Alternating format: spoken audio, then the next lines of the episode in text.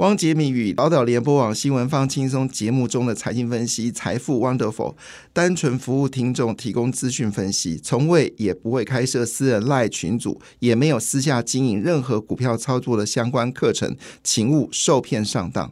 大家好，我是汪杰明。你现在收听的是 Wonderful 财富 Wonderful，麻烦你一定要订阅哦，并且打开小铃铛，叮当叮当，绝对让大家啊吸收最新的国际情势以及台股的发展，在理财投资上面也有杰明最新的知识跟观点哦。那当然，在昨天的全球股市呢，表现的相对来说是比较好的哈。那么在整个亚洲股市里面呢，啊，日本股市呢是修正了零点九五个百分点。跌了两百九十四点七三点哦，日元最近交易非常的活络，那日元呢有稍微回升的一个态势哦，所以使日本股市呢承压啊，收在三万六百九十六点。但是韩国股市呢连续第二天走高哈，今天走高了零点三四个百分点。中国股市呢涨幅就没有昨天高了，那昨天深圳是大涨超过两个百分点，今天是上涨了一点六一个百分点，但上海综合指数呢则是微幅上涨零点。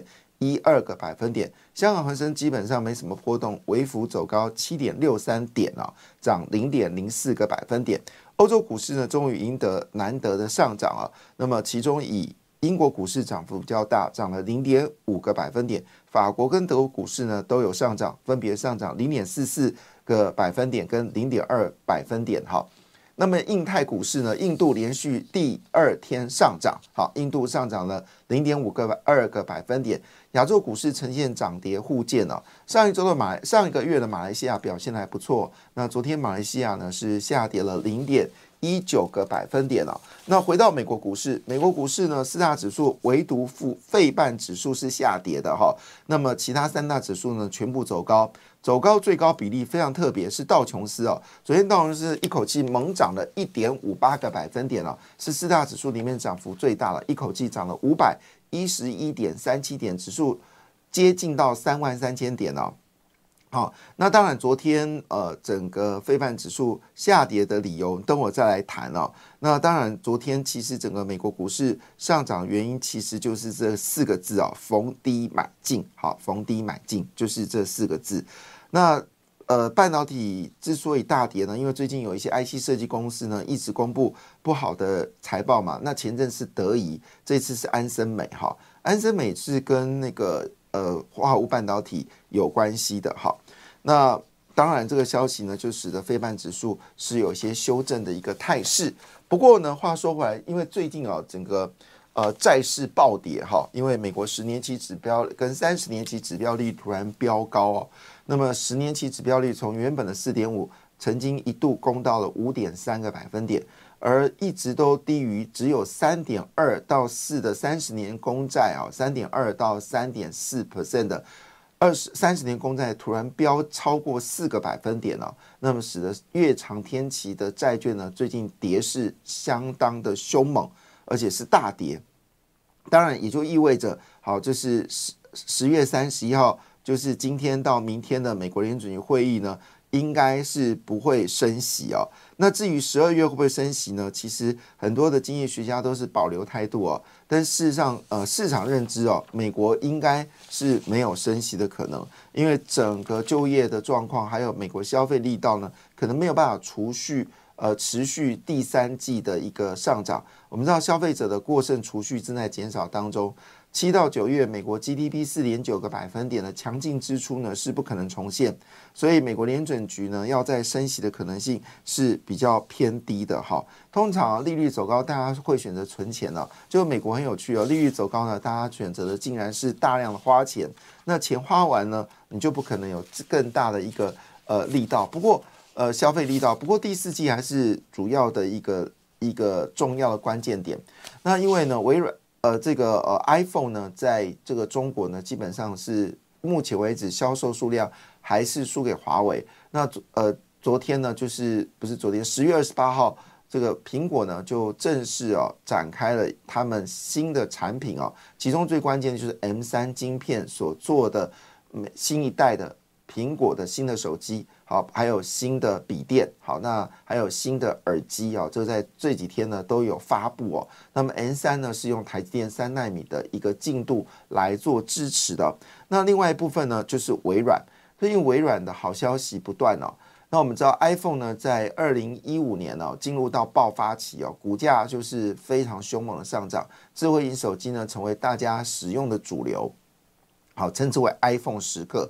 这在二零一四年、二零二零五年呢，使用智慧型手机的人数呢突破了百分之五，造成了整个 iPhone 的股价大幅的上涨，也使得红海一度逼近到一百二十块钱哦。那之后就没有这个价钱了。那回头来看这个事件呢，其实现在微软呢也进入到 iPhone 时刻，意思说呢，事实上越来越多人愿意花比较多的钱，啊，比较多的钱去使用微软。有 AI 功能的这个所谓的视窗，那这部分呢，已经让整个微软呢，似乎看起来越来越有机会哦。那微软的股价呢，最近被被目标价呢，惊人的数字啊，四百二十五块美金哦。那微软价格如果没有记错，都在两百八不到三百块，这次被调高四百二十五块，其实某种程度也告诉一件事情，所以 AI 股票最近呢，表现的是比较疲软哦。但是趋势并没有改变哦，就是整个 AI 的应用部分呢，应该是越来是一个主流。好，那回到了就是有关国际上的市场的一个状况哦。那么金价呢再次飙破了两千美元了，主要是因为中东局势目前为止已经转趋紧张哦。那么以色列认为最糟的糟最糟糕的状况还没有发生哦。所以呢，整个黄金价格昨天最后呢是收在每盎司两千零四块美金哦，这是目前为止呢从五月以来最第一次看到黄金再次的突破呃这个两千块美金哦，它从五月份最低的一千八百块美金，那么涨了大概有十个百分点哦。那回头来看呢，油价并没有上涨啊，但是黄金是持续的走高。那么最近呢，其实日元的这个在台湾的结算金额是大幅的增加，整个九月份境内外的交易呢，冲至了一千两百四十四点三五亿元哦，所以买进买卖日元呢，已经目前为止哦是最热门的话题。那日元呢这一周的价格呢，还是维持在一百四十七点五到一百五十一块日元哦，这是目前最火热的一个商品。好，当然，呃，回头来看呢，整个。境内外日元的总交易价格是已经高达一兆八千六百三六一千一兆八百六十三亿元哦，跟去年同期呢一口气暴增了六百三十一点三二亿元哦。现在买卖日元大概是已经是最火热的一个呃素材啊，当然也是跟台湾人大量的去日本玩也是主要的因素。不过回到嗯台湾的总体经济哦，有两个数字呢倒是可以去留意的。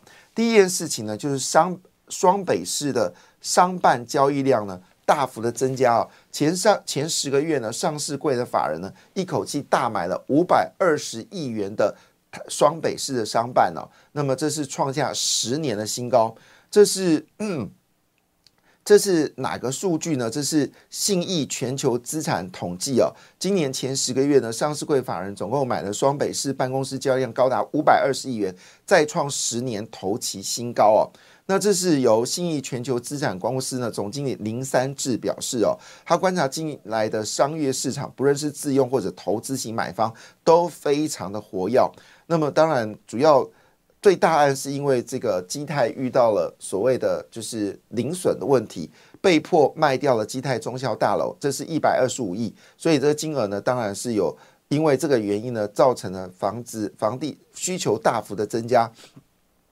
但是扣除基泰呢，其实还是创造了三百五十亿元的这个房地产的交易量哦，也就是说，今年的经济增长跟去年坦白讲并没有特别的好。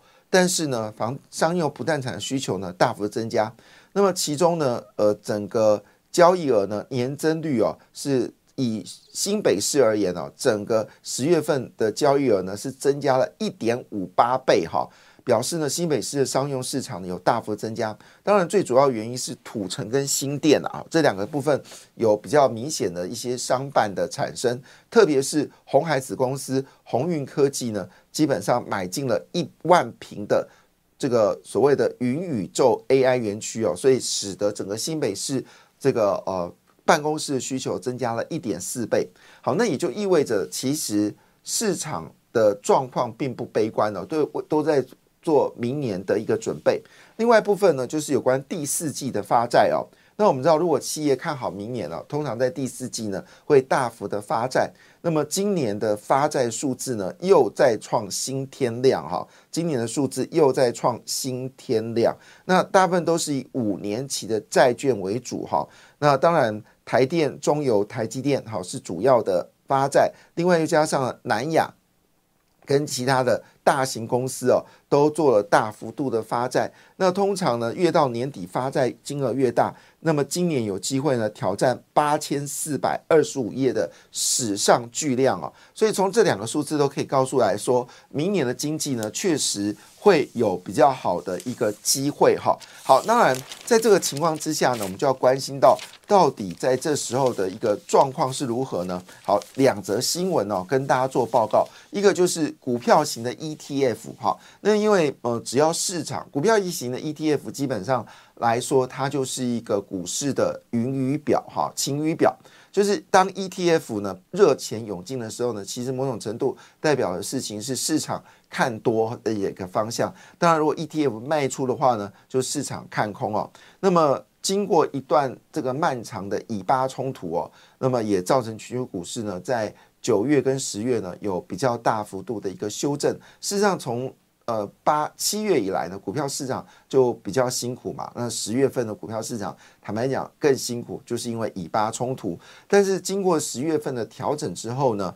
股票型的 ETF 呢，又看到热钱涌入哈。那么上一周呢，整个热钱涌进的股票型 ETF 呢，是高达了九十七点六亿美金哦。其中呢，是以美国吸金最高哦，吸了七十五亿美金哦，表示市场呢对美国这一波下跌呢，其实已经觉得哎买点浮现了哈。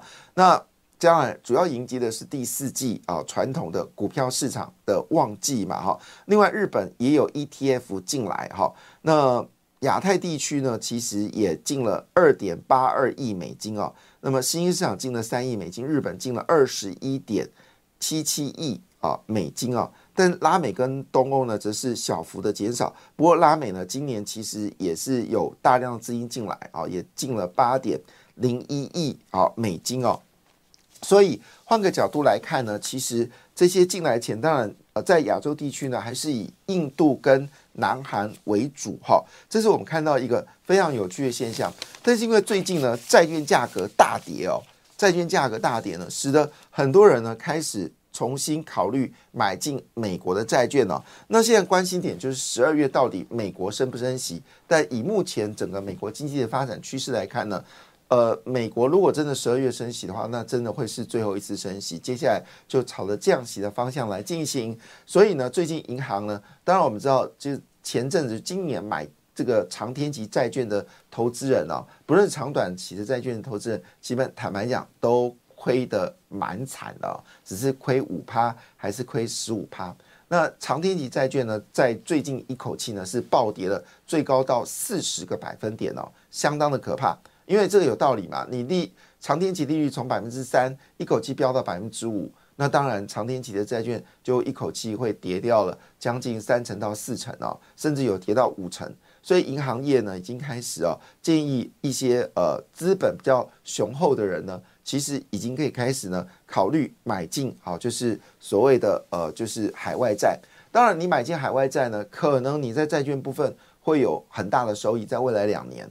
但是要留意的就是，美元现在其实也不便宜，所以要留意一件事：如果美国降息的时候呢，美元就会下跌。哈，那也就是这边的计算的方式就要考虑到你啊手上有没有美元。如果你要买美元债券，基本上最好手上是用原本的美元来买。哈，如果你是用新增的美元去买。这个海外债呢，就要留意啊，台币现在已经到了三十二块五哈，三十二块五算是近期的偏低的价格。那如果将来有机会回到了这个三十，或者是回到了这个二十九块的话呢，那你在台币部分呢，很可能损失的金额就会高达啊，就是十个百分点哦。当然了，十个百分点，如果你以持有两年的海外债券来看的话，应该还是有很大的收益，十到十五个百分点的收益，扣除美元的下跌，应该还是有机会。所以以现在的状况来说，通胀的风险如果在以巴冲突如果一定有结束的时间嘛，大概是未来三到五个月结束，加上美国不升息的一个状况来看的话呢，其实最近的债券的基金呢，确实已经有一些买进的力道哦。那其中呢，另外一部分呢，雅股市场呢也被看好。那么市场看到今年其实表现最好的是群益的印度中小，今年涨幅是二七点四，当然不能跟台股比啦，台股最好的绩效是涨一倍哦。那另外就台新印度呢涨了二四点三，统一的大龙印呢，好，今年是涨了这个二十一点七啊，统一新亚洲科技能源今年以来涨了十五点九，那么印度呢基本上来说还是市场的一个关心的焦点。那台股部分呢？当然，最主要原因是因为有高股息的 ETF 来支撑。呃，最近呢，这十五档啊，这个高股息 ETF 呢，一口气暴增了四百亿元哦，正式突破了七千亿的关卡。那也就是说呢，有七千亿的高股息的股票呢，被筹码锁定。因为我们知道这些高股息 ETF，其实投资人比较不容易卖出嘛，哈。那他用 ETF，当然就是反手，你买了七千亿的 ETF，就是等于有七千亿的高股息的股票筹码被锁下来。那目前为止呢，台湾整个就是所谓的呃，就是 ETF 呢，就股票型 ETF 总金额其实已经高达了嗯一点二兆元，哈，一点二兆元，嗯。那么这些钱呢，当然就是锁住了哈，锁住了这个台股呢，有高达一点二兆元的钱的筹码是被锁住的，所以这个为什么外资一直狂卖？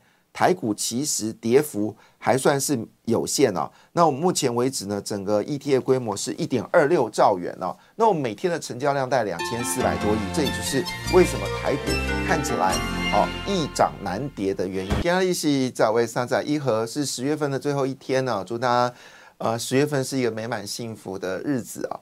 那当然呃接下来就进入到十一月，大家很关心十一月、十二月，一般来说是股票市场。的乐土有没有机会赚到钱，也是今年的报酬最关键的时刻。那就在这个时候呢，十昨天呢，美国的费半指数呢传出来一个比较明显的下跌幅度哦。昨天的费半指数呢是跌了一点三个百分点，四大指数呢唯一就是费半指数收黑，好，那跌了四十一点九一点，收在三千一百八十五点一八点了。那指数下跌很恐怖啊，但是内容其实并没有那么糟糕，主要原因是因为安森美啊，它公布了。业绩哦，安森美是做 IC 设计的嘛，做这个好像是做化物半导体的。那它其实公布第三季的获利是非常好的，只是它对未来有稍微一点悲观。好，那这个是企业很大的特色啦。好，这是继德以来呢另外一家公司的一个状况。但德仪它做 MCU 做这个呃类比 IC 哦，但台湾类比 IC 最近股价涨很凶啊，所以陆续很多的台湾的这些做 MCU 的公司都要公布财报。那当然，他们公布财报年比都一定是跌掉百分之五十嘛。但是呢，每季都是季度上升，所以你去看德仪，就以为类比 IC 的股票会跌，但事实上最近涨的股票都在涨类比 IC。那一样道理，安森美跌不代表化物半导体不好。昨天的稳茂、呃宏杰科就明显的走高嘛，稳茂又进入到呃前一百大的涨幅的股票，所以。不要用美国这种类股来看台湾，其实还是有些落差。但如果你看费半指数啊，迪丽三，你今天对台股悲观的话，可能就错了。因为昨天台积电是上涨了，联电是持平，可是各大指数来看呢，其实都是走高的，包括高通涨了一点二九个百分点，AMD。呃，辉达涨了一点六三个百分点，美光也涨了，涨零点六四个百分点，MD 小跌跌零点二六个百分点，还好。那主要是因为安森美一口气暴跌了二十一点七七个百分点，把费半指数给拖累了。要不然今天费半指数的好像讲里面的成分股呢是涨多于跌，哈，涨多于跌，所以。基本上不要太多的担心。那昨天的股票市场在尾盘呢，因为联发科上涨啊，那么把整个指数带高。现在联发科呢已经稳定了作为台股的第二大市值股哈，这是昨天大的特色。所以我们有看到三个指标呢，已经看出来台股有企图往上走高哈。那么当然外资还是持续卖超，可是投信自呃投信跟法人呢还是继续的买进哦。那么法说会呢报喜的联发科昨天一口气大涨了六点九九个百分点哦，收在八百五十七元哦。那么市值呢已经到了一点三七兆元哦，那排名台积电的第二名。那么另外一部分呢，就是红海，当然在昨天还是重灾区啊。不过红海今天公布的消息，它在墨西哥跟北美厂呢，啊，威斯康星跟墨西哥呢的这个工厂呢，接受到美国新的订单哦。那么他的说法是通吃了哈，但通吃的可能性不大，呃，就是有吃到新的订单。当然，主要原因是因为像伟创、伟影啊、技嘉。还有广达，可它产能呢也到了一个极致啊，所以必须要新的产能，所以多余产能呢，正好呃红海呢在墨西哥跟威斯康星州呢有新的工厂，所以吃下了哈最新的这些订单哦，大致上是这样子啊。那昨天呢，基本上联发科呃带动整个 IC 设计呢往前冲，而 IC 设计呢通常又是台湾科技股的重中之重。第二部分呢就是世星 KY 啊，昨天股价呢收。呃，收二七五五哦，二七五，一瞬间已经二七五，已经逼近到三千块了，很难想象啊！世星从这个最低点呃八百多块，一路已经涨到两千七百五十五，等于是如果那时候在低档买进的朋友，在今年就从去年十月到现在，已经赚了两百万哦，哇，真的是太可怕了哈！那信华呢是二七零五哈，昨天是跌了零点九二百分点，那世星 KY 基本上是 AI 的。龙头股嘛，哈，它是 AI 的灵魂人物，好，IC 设计是联发科，IP 股呢或者 AI 股呢是这个世星，所以昨天世星呢又拿回股王之后涨了五点六个百分点，表示 AI 的股票呢事实上已经有潜力做买进哦。那昨天买盘卡进哪些公司呢？好，有几家公司呢比较特别哈，那跟大家来分析。好，除了这个零售商宝雅，好，因为公布的业绩非常强大。所以昨天被买进之外呢，其实昨天有几个指标股好有被买进哦，包括天域、还有敦洋科、创意、精锐、好美绿、好以及许久没涨的同心电哦。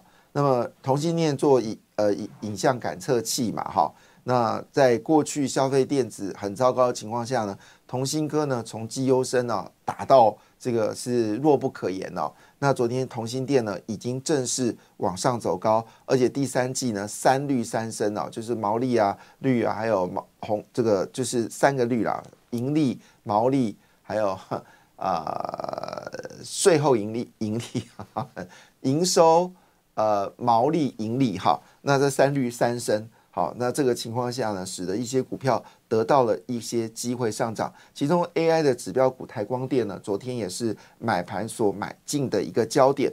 那昨天呢，世星为什么能够呃这个买进呢？主要是因为花旗还有 Jeffries 跟汇丰呢，都把世星调到了三千元，所以世星呢在外资晋升目标价之后呢，跃升为新的股王。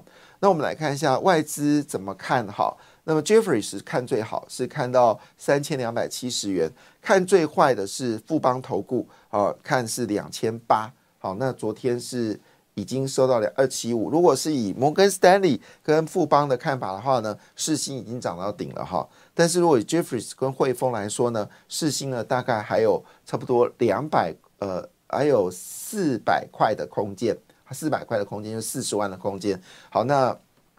换个角度来看呢，这就是外资呢似乎对于指标 AI 股呢，包括台光电、创意、世星 KY，好都已经开始看多。那羚羊创新呢，主主要最近上涨，因为它有一些 AI 的所谓的呃，就是设计哦。那当然在这边仔细来看呢，事实上呃，八百五七块已经创下去年六月的新高了，也就是说呢，大部分人都应该。啊，没有亏钱，而且净赚了哈，这高达七十元的现金股利。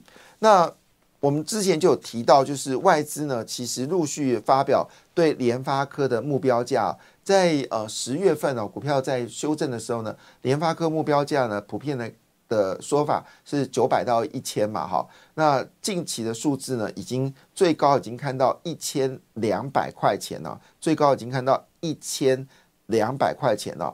那么呃，当然大摩是一千呐，元富是一千，美银是一千一，瑞银是一千哦。所以呢，总共呃十一家呢调升目标价，那六家呢是总共二以二十家国内主要国内外主要的法人报告来看的话呢，十一家调高目标价，六家呢是调高平等。那看好理由当然是跟智慧需求有增加，主要是跟辉达的合作呢，似乎看起来令人觉得是利多哈。那当然，呃，以目前的态势而言，也不是只有联发科被调高目标了。那么现在呢，包括了创意、伟创、广达，还有台光电，好，那么众多的外资及国内的呃大型的券商呢，都调高目标价哈。创意、伟创、广达。台光电，好，那当然，如果四星跟联发科持续的飙高呢，其实对于市场的看法是比较正面的哈。那伟创呢，在这个摩根斯丹利的看法是一百四十五元哈。好，那当然主要的还是因为整个市场的需求预估呢，还是有高达三十五 percent 的供需的缺口，意思说呢，现在呢订单很夯，但是呢产能不够，那这是。来自于国际的一家公司呢，叫 Digital Times 啊，他们所研究预估哦，全球高阶的 AI 伺服器呢，前四大主力购买商依旧是微软、谷歌、Meta 跟 Amazon 好等大型的，当然小型的公司也是存在，这是技嘉的市场。那其中呢，包括了美超伟、戴尔、辉达以及这个呃惠宇 HPE 呢，基本上呢都有买进啊，这个做伺服器。那以现在的整个角度来看呢，市场的缺额好还是虽然没有错，呃，这个伺服器明年还是出货量还是有机会，啊，机会增加哈，增加。那么呃，但是呢，重点是供应不够，所以价格调高当然是呃最重要的。那么以 L 六型的高阶 AI 出货比重来看呢，英业达比例是百分之六十，广达呢是百分之二十。当然纯度最高的是伟影，好，伟影是百分之百以伺服器为主，那其他的厂商都有加减做 PC，还有做一些消费性电子，纯的伺服器基本上还是以微影为主哈。好，那这个情况下呢，也看得出来，其实最近的 AI 股票下跌并没有改变整个趋势。那当然，最近呢，其实最关心的还是这个呃台积电呢，因为台积电这次替呃这个苹果呢用三纳米来创造的这个 M 三晶片呢很夯。那事实上呢，汽车晶片呢也开始走入到三纳米哦。那么其中是以联发科的天玑晶片平台正式迈入到三纳米哈，正说就是也说汽车部分。呃，已经有三纳米的一个制程，当然主要原因还是以跟这个呃 NVIDIA 合作。那当然，在这个情况下，你千万不要小看了，就是联电、好跟日月光等等的一些公司哦，因为小晶片是未来趋势，所以小晶片封装虽然昨天联电股价是持平啊，但是外资呢对于所谓 Chiplet 的技术呢还是高度的肯定。好。那当然，呃，讲到 chiplet，也不要忘记了，在高速运算里面呢，细光子也成为主要的议题。那我们刚刚谈到化合物半导体呢，在昨天呢，这个稳茂的股价呢，也就稳定的走高哈。在昨天呢上涨的股票当中呢，其实值得关心的部分有哪些公司呢？当然就是稳茂。昨天稳茂呢涨到九点八个百分点了，那 P A 族群连三季亏损了。跳空涨停，股价直接站在季线了。昨天的稳茂表现的不错，也带动了宏杰科其他的这个所谓的呃，就是我们说的嗯，化合半导体。那事实上呢，化合半导体最近又开始夯了哈，主要是呢，今年的业绩呢会增加十倍哦。我指不是指的是生化家，而指的是碳化系哦。碳化系股票已经有将近两年没涨了哈。只有如果印象没错的话，是去年的四月份之前啊，三月份还有涨，呃，应该是前年。好，那去年到现在已经两年没涨了。最近呢，这个议题又重新再发动哈。那其中呢，当然就是环球金跟台亚，好，已经开始呃被关心到了，因为毕竟汽车电子最后还是会用到所谓碳化系。那环球金呢，八寸的碳化系的基板已经做出来啊。那么台亚半导体呢，也进入到第三代，就是我们说化合半导体。那么嗯，整个自制磊晶圆呢，也提供了碳化系的晶圆代工的服务。好，那以目前来看，这需求确实有在增加当中。那除了这部分呢，IC 设计股包括了天联勇跟天域，好，这个是驱动 IC 呢，还有这个。敦阳哈，这些驱动 IC 呢，最近表现呢也开始走强啊。整个 IC 类股呢，昨天其实是蛮强劲的哦。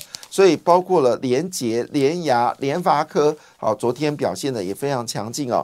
那么十月三十号呢，我们知道在十月二十九号的股票，呃不，十月不上礼拜上礼拜上礼拜的股票呢，生技股呢是整体族群呢有二十张股票表现的非常强劲。那昨天呢，整个焦点呢？转移到 IC 设计股哦，那么虽然昨天整个量缩震荡啊，盘面还是以 IC 设计股作为最大的焦点，包括了创意、联发科、智源，好是全面性的走高，中价位的包括九阳、联捷啊也持续的上扬啊。那么当然呃，整个创意的目标价呢，好现在是由美银证券呢调最高。它的目标价呢，重申是一九二零啊。那昨天价格呢是一千五百块。那么这个，但是大和资本呢，就是设定的目标价是一千六百六十元。如果以大意以这个泰和大和资本来看的话呢，创意的空间只剩下一百六十块。但是如果以呃就是美银证券的话来看的话呢，那么创意呢还有四百二十块的空间。他的说法是说，全部的高速运算呢需求呢会因为五纳米跟四纳四纳米的需求大幅的增加呢，使得创意的股价有机会走高。另外就致远，好，那致远呢也被看到四百五十元，当然背后跟先进的封装是有关系的。所以昨天整个 IC 设计股还有所谓的化物半导体呢表现的是相对比较。强劲哦，那我们再继续往下看哦。其实昨天这部分呢，当然是关心点，但今天的焦点呢，应该是落在总统宣布台湾要加速攻进低轨卫星哦，这是今天的主流。那包括了。伟创、亚航、新宝、精彩节目不错过，都是关键焦点。感谢你的收听，也祝福你投资顺利，荷包一定要给它满满哦！请订阅杰明的 Podcast 跟 YouTube 频道《财富 Wonderful》。感谢，谢谢 Lola。